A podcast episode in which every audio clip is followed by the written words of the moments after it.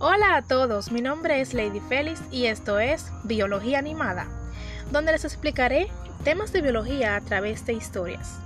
En este primer segmento aprenderemos qué hace nuestro cuerpo cuando estamos asustados, así que preparen sus palomitas y pónganse cómodos. Nuestra historia se titula El cuerpo de Jaimito.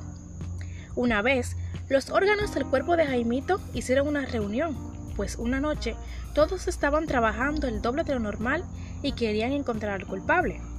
Todos se quejaban, pues el corazón debía latir el doble de veces por segundos. Los pulmones inhalaban cada vez más rápido.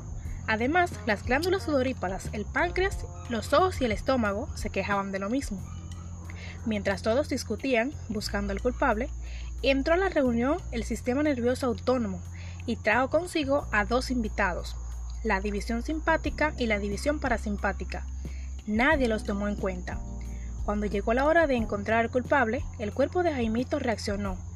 Todos se aceleraron. Hasta la vejiga soltó lo poco que tenía.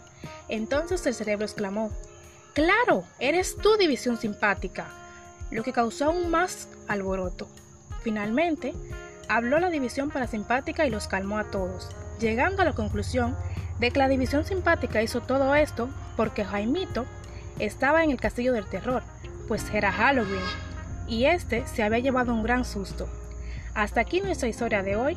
No se exalten demasiado para que puedan disfrutar de las próximas historias. Agradezco mucho a Heidi Caballero por la excelente información. Hasta la próxima.